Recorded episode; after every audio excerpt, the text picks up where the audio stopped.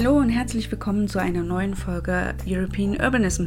Mein Name ist Sandy Jeschke und ich hatte vor kurzem die Gelegenheit mit Frau Professor Weisenberger-Eibel über verschiedene Themen und ihr Institut und ihre Arbeit am KIT zu sprechen. Ich wünsche euch viel Spaß mit der neuen Folge. Die Tonqualität ist ein bisschen geringer. Aufgrund der Corona-Situation haben wir sehr viel Abstand gehalten, also Social Distancing in vollem Effekt. Aber es ist trotzdem eine wirklich interessante Folge. Erzählen Sie erstmal über sich, Ihren Werdegang und wo Sie hingehören. Ganz herzlichen Dank, Frau Jeske. Ja, ich bin in Dranreuth aufgewachsen, am schönen Chiemsee und habe nach dem Abitur eine Lehre gemacht für Bekleidungsschneiderin, aber schon mit dem Ziel, Ingenieurin zu werden. Das heißt, mir war wichtig, kennenzulernen, was es bedeutet, eben zum Beispiel Akkord zu arbeiten, wenn man dann als Führungskraft einfach arbeiten möchte. Also das war sozusagen meine erste Station. Insbesondere schätze ich einfach die, die Handwerkskunst sehr. Also das ist mir sehr wichtig, auch der, so ein bisschen eine Liebe fürs Detail aber letztendlich so das ganz Große im Zentrum zu haben. Und nach der Lehre hat es mich zu Escada geschlagen. Da habe ich Produktionsleitung gemacht für L'Oréal Chriska, die Marken damals. Und ähm, mich hat einfach begeistert die Technologie und die Umsetzung in der Produktion und einfach die Komplexität mit Design, mit Technologie zusammenzuarbeiten und da sozusagen immer wieder was Neues auch zu entwickeln. Also es ist eine sehr schnelllebige Branche auch und gleichzeitig immer sehr nah am Kunden zu sein. Das hat mich begeistert. Und da habe ich auch gemerkt, dass ich als Ingenieurin sehr viel an BWL-Kenntnisse auch brauchen kann. Und dann hat mich der nächste Schritt an die LMU verschlagen und habe dort BWL studiert mit strategischer Unternehmensführung, Arbeits- und Organisationspsychologie und Produktion und Controlling. Also von der Produktionsseite zumindest ein, ein Standbein ist geblieben. Und dann hatte ich da so sehr Spaß daran, genau diese Komplexität auszuleben und habe mich entschieden, ja, zu habilitieren, habe dafür äh, den Wechsel an die TU München gemacht und habe bei Professor Wildemann promoviert und mich habilitiert zu Themen der ja, Wissensmanagement und Unternehmensnetzwerke und die Habil zum Thema nachhaltige Unternehmensführung. Also eigentlich ein Top-Thema für die heutige Zeit. Also ich merke es auch an den Anfragen und an Interviews, dass da eben sehr großer Bedarf ist, äh, darüber zu sprechen. Und das freut mich, weil ich das äh, ja schon auch eine Leidenschaft dafür habe, das auch gerne umzusetzen. Ja, und dann kam sozusagen der nächste Schritt nach Kassel. Dort habe ich den Lehrstuhl Innovations- und Technologiemanagement aufgebaut. Und dann kam der Ruf sozusagen ans EASY 2007 an die Institutsleitung hier zu übernehmen und 2013 dann ans KIT der Ruf. Und so konnte ich sozusagen beide Standbeine, einerseits die angewandte Forschung, die mir wichtig ist am EASY, und mein Lehrstuhl hier in Karlsruhe bündeln mhm. sozusagen. Mhm. Und ja, und leite heute das EASY und den Lehrstuhl und das macht mir enorm Spaß. Also mit den Studierenden zu arbeiten, immer wieder neue Gedanken aufzunehmen und dann sehr schnell auch umzusetzen mit der Industrie. Also das ist mir wichtig, tatsächlich den Dialog von Wissenschaft und Wirtschaft auch umzusetzen. Und ich glaube, das zeichnet auch unseren, unseren Lehrstuhl aus, unser Team dazu. Okay, und wenn Sie jetzt sagen, es ist easy, also vielleicht können Sie das auch noch ein bisschen genauer. Ich würde sagen, äh, ja, Fraunhofer Easy ist sozusagen die Abkürzung heißt Fraunhofer Institut für System- und Innovationsforschung. Mhm. Ähm, ist ausgerichtet auf die beiden Begriffe, die auch im Namen sind, also Systemforschung, wir schauen uns das ganz große Bild an, und Innovation, also letztendlich haben wir eine Metaperspektive, also sehr anwendungsorientiert, aber eine Metaperspektive. Uns interessiert das große Ganze. Das heißt, wir sind nicht ein Fraunhofer-Institut, das bestimmte Technologien im Vordergrund haben, sondern das große Bild und das Zusammenwirken von Politik, Wirtschaft, Wissenschaft und Gesellschaft. Und deshalb ist es auch einzigartig in der Fraunhofer Gesellschaft, weil wir im Grunde Vordenker für Politik, Gesellschaft und Wirtschaft sind. Und insofern passt es sehr gut zu meinem Lehrstuhl und diese Kombination tatsächlich vorwärts zu treiben, das große Ganze, die Zielbilder im Mittelpunkt zu haben. Wenn sozusagen Systemforschung und so Fraunhofer ist ja meistens so, also ich denke, wenn man sich Forschung vorstellt, ne, dann, dann, hat man irgendwie einen Apparat und dann wird dann jedes kleinste Teil geprüft und Systemforschung ist ja ein bisschen anders. Wie läuft das dann tatsächlich ab? Weil ich kann es mir Genau, vielleicht nehme ich einfach ein Projekt raus, an dem man das sehr schön sehen kann. Also Simulect, das ist ein EU-Projekt und da ging es darum, sozusagen für die neue Forschungsagenda der EU die wesentlichen Themenfelder herauszuarbeiten. Und da arbeiten wir dann mit Workshops. Wir haben äh, Bürgerinnen und Bürger befragt, haben sozusagen deren Erwartungen ähm, für die nächsten 10, 20 Jahre sozusagen erfragt, viele Workshops, viele Interviews durchgeführt. Und da ging es dann darum zu erarbeiten, was sollen die Schwerpunkte der Forschungsagenda der EU sein. Also wir bewerben uns sehr stark auf Ausschreibungen, haben viel Auftraggeber in der öffentlichen Hand. Wir sind das Institut für Politikberatung, also wenn man die anderen Institute vergleicht, ist das ein Kern, mit dem wir uns beschäftigen, aber immer sozusagen mit dem Blick System und Innovation. Mhm. Also das Neue in Verbindung mit dem ganzheitlichen Blick, also dieser systemische Blick. Und dann gibt es eben Themen im Energiebereich beispielsweise oder neue Technologien oder mit Materialien, die wir untersuchen. Was heißt beispielsweise Graphen-Projekt, auch ein großes EU-Projekt mit, wie können solche Entwicklungen aus der Technologie wiederum zurückspielen in die Gesellschaft, in die Wirtschaft und was bedeutet es dann auch für die Wirtschaft, sich mit den Technologien dann auseinanderzusetzen. Wenn Sie dann die Politik beraten, kommen dann neue Gesetzestexte hervor oder Förderprogramme, die dann rauskommen oder wie geht das dann weiter? Also Gesetzes 1 zu 1 ähm, kann ich mich jetzt nicht erinnern, aber es geht letztendlich darum, Impulse, Handlungsempfehlungen zu geben. Also wir haben beispielsweise das ZIM-Projekt, ZIM-Programm, das heißt die Förderung von kleinen und mittelständischen Unternehmen, evaluiert und haben dann der Politik Handlungsempfehlungen gegeben. Das heißt, wo kann man nachjustieren, was hat gewirkt, wie sollen zukünftige Förderprogramme aufgesetzt werden oder beispielsweise auch das große Flagship Graphene-Projekt das heißt, was bedeutet das? Kann man das transferieren auf andere Themenbereiche, die dann wichtig sind, wie Nachhaltigkeit oder Mobilität beispielsweise.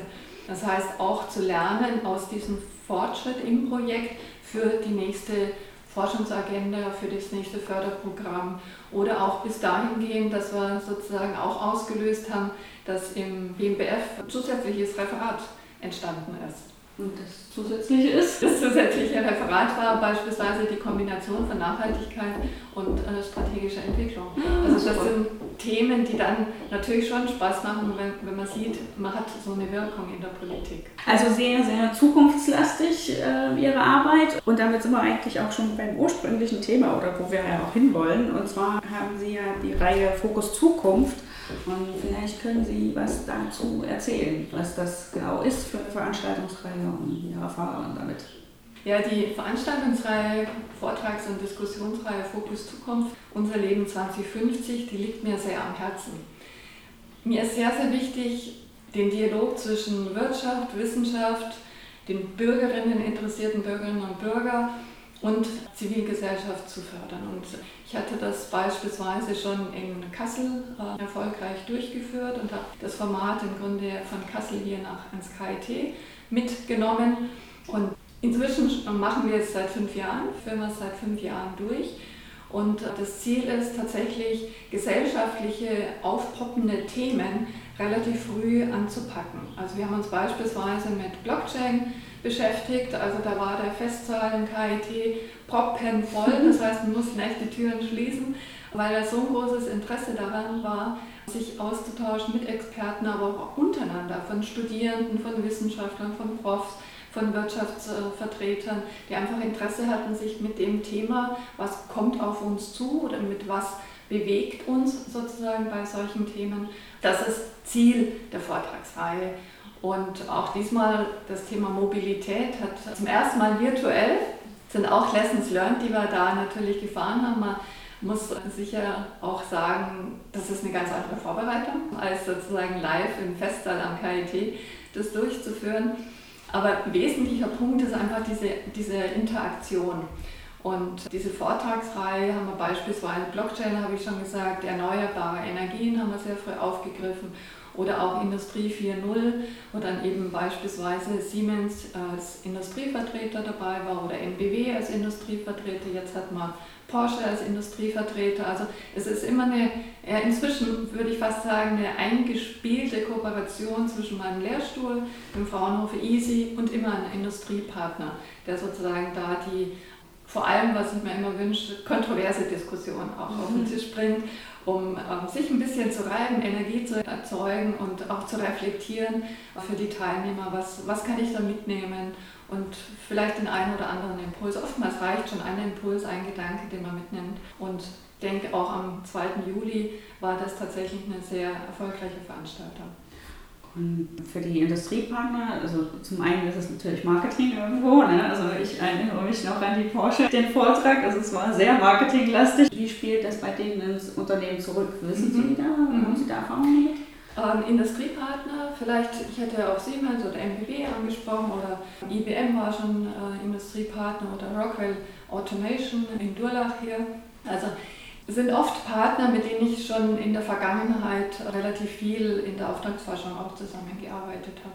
Das heißt Partner, die, die man auch kennt, die letztendlich kontrovers sich einbringen können und dann natürlich, klar, das KIT ist eine schöne Plattform auch fürs Recruiting, das muss man ganz offen ehrlich sagen, aber gleichzeitig auch eine Möglichkeit, mit interessierten Bürgerinnen und Bürgern einfach ins Gespräch zu kommen und zu hören, was treibt die Menschen eigentlich um.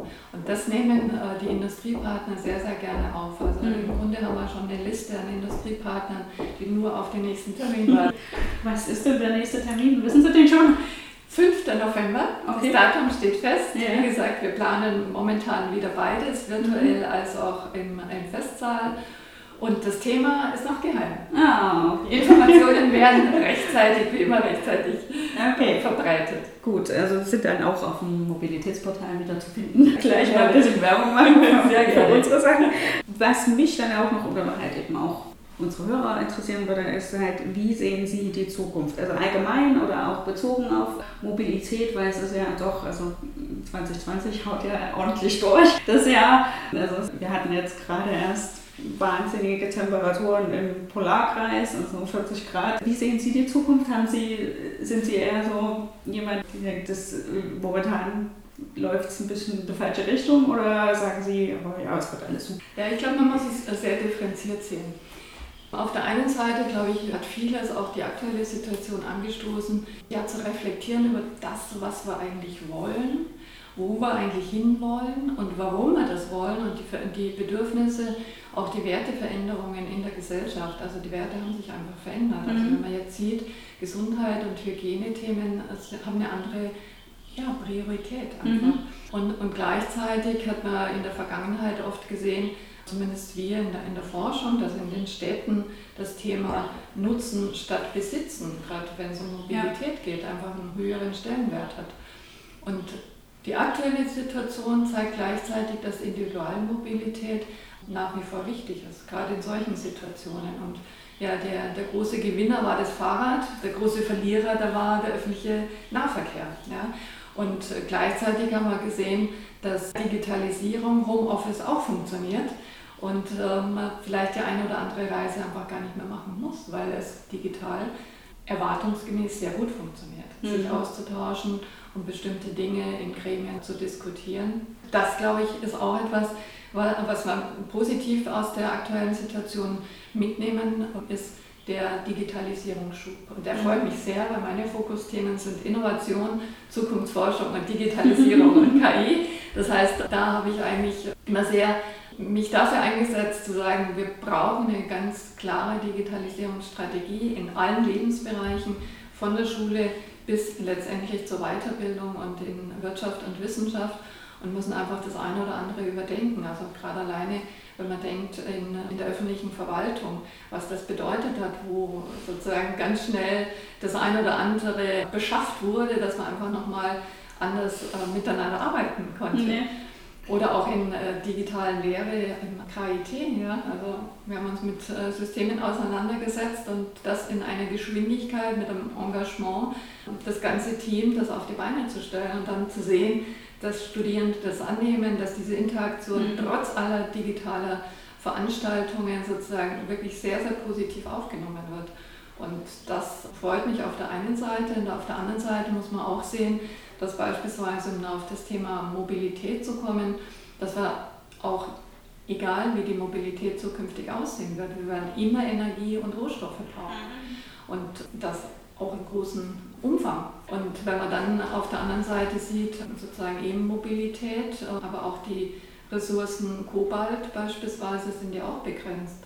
Also auch da muss man, glaube ich, einfach das Thema mobil zu sein ganz anders ansetzen und nicht nur auf eine Schiene setzen und sagen, die E-Mobilität ist das Maß aller Dinge, sondern da gibt es andere Technologien mhm. und vor allem diese Interoperabilität zwischen den Mobilitätsträgern, das wird wichtig sein, also die letzte Meile. Oder beispielsweise, wie kann ich das komfortabel lösen? Ja, dann, wenn es komfortabel funktioniert, glaube ich, gibt es sehr viel mehr Akzeptanz auch bei den, ja, bei den Bürgerinnen, bei den Nutzerinnen und Nutzern, das tatsächlich auch äh, auszuprobieren, mal das eigene Auto vielleicht auch zu Hause mhm. stehen zu lassen. Also da ist eine größere Notwendigkeit, die ich sehe, das Thema mobil zu sein, einfach anders zu denken und als System auch zu denken.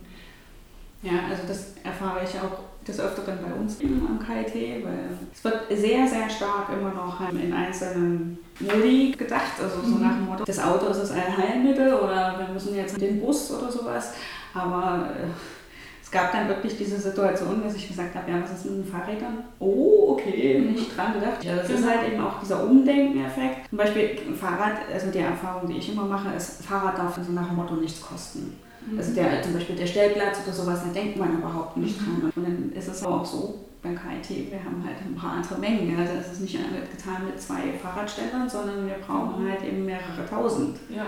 Und das sind dann gleich mal Hausnummern, ja, die dahinter stehen und fällt einem erstmal alles aus dem Gesicht, wenn man die Rechnungen macht. Genau. Man vergisst aber dabei, dass halt der Platzbedarf der Autos wesentlich größer ist. Also dass das aber gewachsen ist, das haben die meisten im Blick. Im Blick, ja, genau. Also das da muss man dann gucken. Also ich denke, da bewegt sich Gott sei Dank jetzt auch eine ganze Menge. Also mhm. mal sehen. Ja, und ich glaube, vielleicht, wenn ich ergänzen darf, der, der, Punkt wird auch sein, wie wir sozusagen dieses veränderte Wertesystem in der Gesellschaft auch aufgreifen. Das heißt, ja, die Mobilitätswirtschaft, weil wir gerade das Auto auch mhm. angesprochen haben, das Auto ist ja auch mehr als nur ein Produkt. Es geht um ja, nachhaltige Mobilität. Und da schwingen auch äh, Themen wie Emotionen, Lebensstil, Freude entsprechend mhm. mit.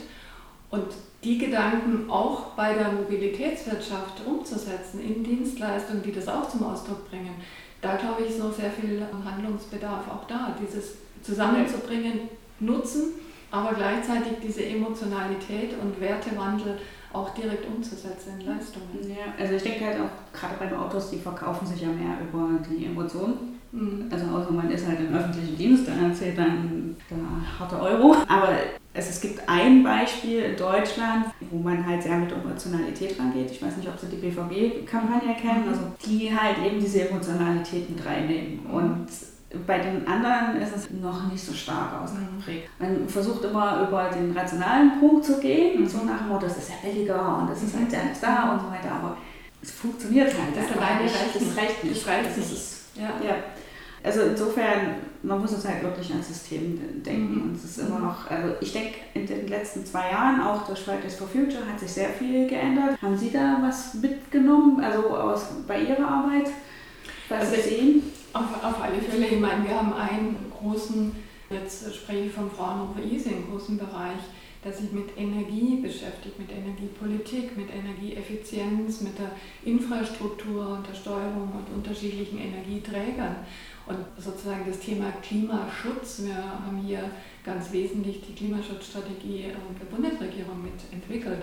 Das heißt, das ist mit ein Thema, das uns immer umtreibt und parallel aber dann auch eben Klima und Mobilität oder Klima und was bedeutet das für die Akzeptanz auch. Wir fragen uns ja auch dann, welche Maßnahmen in der Politik greifen und wie können Akzeptanz auch entwickelt werden bei den äh, Bürgerinnen und Bürgern und auch ein Verständnis entwickelt werden für bestimmte Maßnahmen, die vielleicht auch unpopulär sind.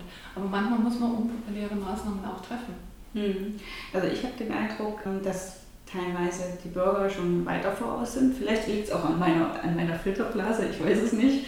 Aber ich habe manchmal den Eindruck, dass die Bürger schon viel weiter sind und sagen, wir müssen jetzt machen. Und irgendwie dann gibt es die Politik, die halt nicht so wirklich will, die dann andere Prioritäten setzt. Aber da darf ich vielleicht einen einwerfen, gerade in Baden-Württemberg gibt es mhm. zwei, zwei große Konzepte. Ich bin ja im Strategiedialog mhm. Automobilwirtschaft mit engagiert und habe da das Themenfeld gemeinsam mit der Ministerin Bauer dass ich leite Forschungs- und Innovationsumfeld. Mhm. Und da haben wir zwei Leuchtturmprojekte auf den Weg gebracht. Einmal den emissionsfreien Campus und zum anderen den Innovationscampus. Und das sind schon Projekte, wo, wo man sagen kann, okay, da scheint zumindest eine, eine gewisse Sichtbarkeit und mhm. auch Relevanz für das Thema da zu sein.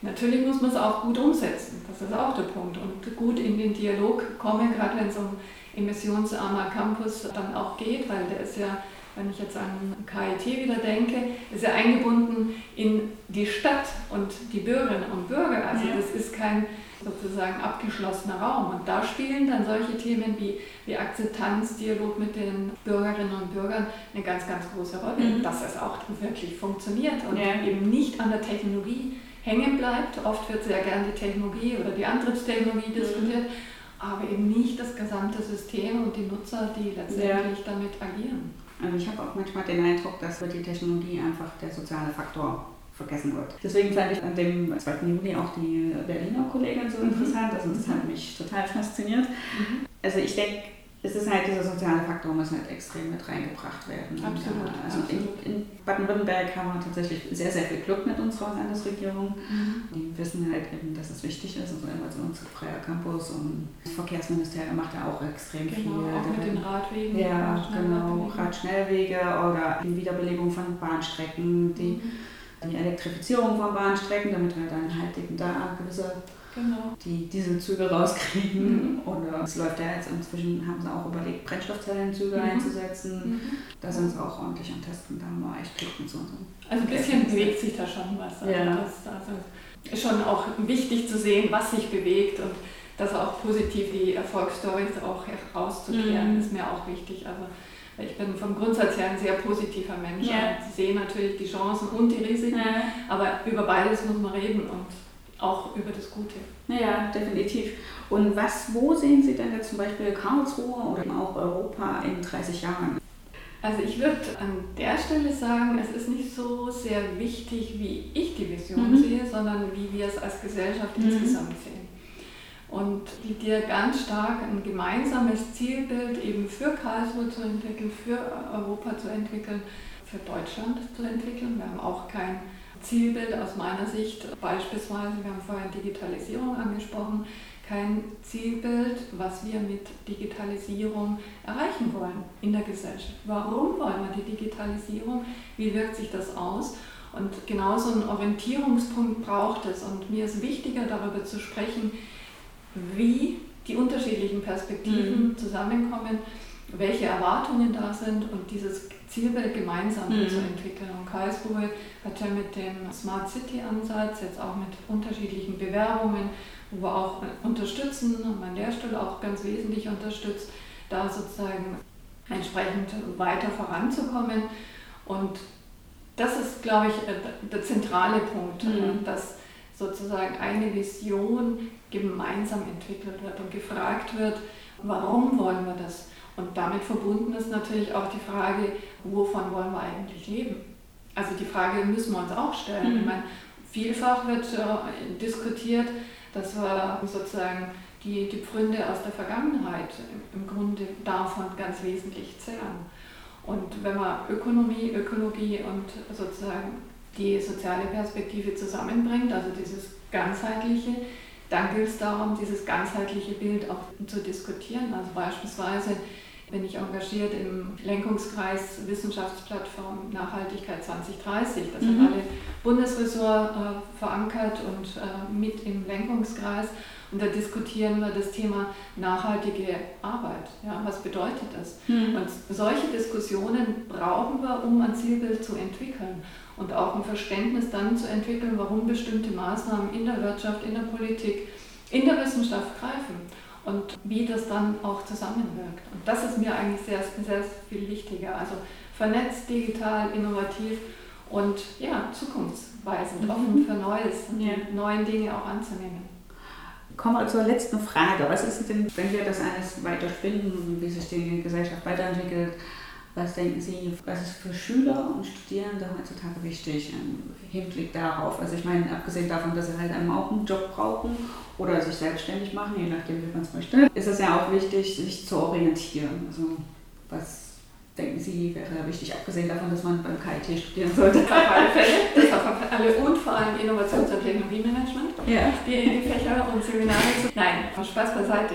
Das Wichtigste ist in der Tat, neugierig zu sein auf Neues und vieles in Frage zu stellen. Ich äh, plädiere bei meinen Studierenden immer sehr, zu sagen, hinterfragen Sie bestimmte Dinge, warum die so passieren und warum sie vielleicht nicht anders passieren. Und wenn man es hinterfragt und sozusagen diese Fragen auch auf den Tisch legt, wird sehr schnell offensichtlich, dass es auch anders gehen kann. Und dass vielleicht auch andere Stakeholder mit dazugenommen werden müssen in den Diskurs. Das heißt, ich würde ganz stark dafür plädieren, es gibt keine dummen Fragen, bitte alles hinterfragen, neugierig sein, mutig das eine oder andere auch kontrovers zu diskutieren und sich auf den Weg zu machen und ja, letztendlich das Neue entdecken und spannend für sich umsetzen. Das kann in, in Selbstständigkeit sein. KIT unterstützt das ja, das Entrepreneurship sehr intensiv. Aber es kann eben auch sein, in kleinen und mittelständischen Unternehmen einiges zu bewegen. Also vielfach denken Schülerinnen oder auch Studierende, ich muss jetzt in einen großen Konzern gehen. Und da plädiere ich immer sehr stark, gehen Sie in ein kleines und mittelständisches Unternehmen. Warum? Weil Sie letztendlich dort vieles bewegen können. Sie sind kein kleines Schräubchen an irgendeiner Stelle, sondern Sie bekommen den ganzen, das ganze Unternehmensleben auf unterschiedlichen Perspektiven mit. Und die Lessons learned, die kann letztendlich den Studierenden oder den Schülerinnen, wenn sie in Praktikas gehen, niemand mehr nehmen. Und deshalb offen, mutig, ausprobieren, experimentieren, hinterfragen. Das würde ich an Tipps den Schülerinnen und Schülern und Studierenden mitgeben. Super Schlusswort. Dann danke ich Ihnen. Ich freue mich sehr. Vielen herzlichen Dank, Frau Jeschke.